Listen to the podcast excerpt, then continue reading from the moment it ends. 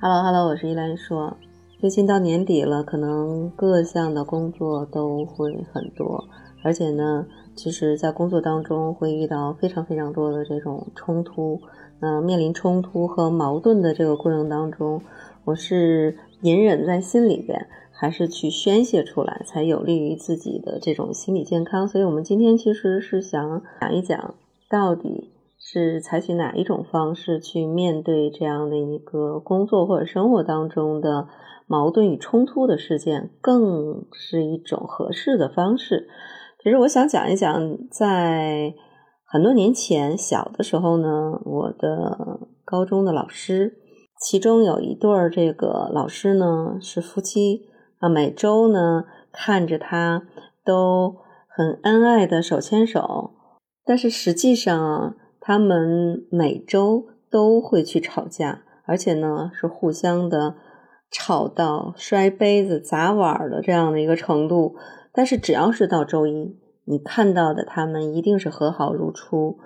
嗯，所以在那个学校的时候呢，我们大概一起上了两年多的学，一共看见他们手拉着手去买了十几只碗，所以。在前些天还碰到我们原来的中学的同学说，这两个老师还是那么喜欢吵架，但是情感呢没有受到丝毫的这样的一个影响。所以其实有的时候，很多人会对吵架有一种不好的印象，以为吵架呢就一定会消耗感情，啊，想着呢最好就是忍一忍，结果越来越生气，就会通过一种别的方式表达出来，告诉别人说，其实我不爽。那么主播个人会觉得，相对于压抑自己的情绪不表达，或者直接吵一架，对我们本身，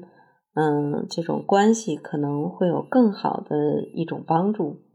其实像这两个老师，我觉得吵架就是一个你情我愿的事儿，说不定啊，还是他们彼此宣泄情绪的一种日常相处的一个好的办法。其实从心理学的这个角度来看，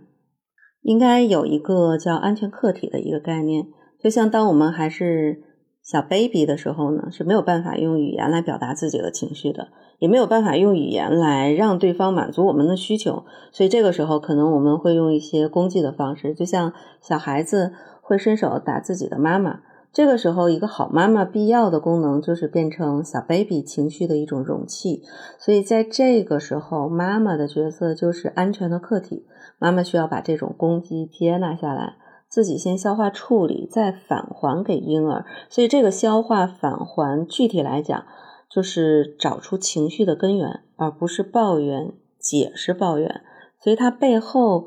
给出的答案，就是要告诉这个小 baby，你这样打妈妈会痛，或者是解决小婴儿想要解决的问题，而不是动手打他一下。所以长大以后，我们的这种亲密关系里边。同样是需要这种安全的客体，也就是说，它能够接纳我们的情绪、消化处理，再把结果返还给我们面对的这样的一个对象。所以，你经常听到的一句话就是“打是亲，骂是爱”。所谓“打是亲，骂是爱”，是被打被骂的那个人没有还打还骂，那才是一种爱的这种表现。所以在精神上，可能我们需要婴儿时期。呃，那样的一种安全感，在这种安全的关系里边，就会表现的像一个孩子这样子。所以在伴侣之间啊，嗯，有的时候就会觉得女生很作，其实本质上都是为了验证伴侣或者是这一段关系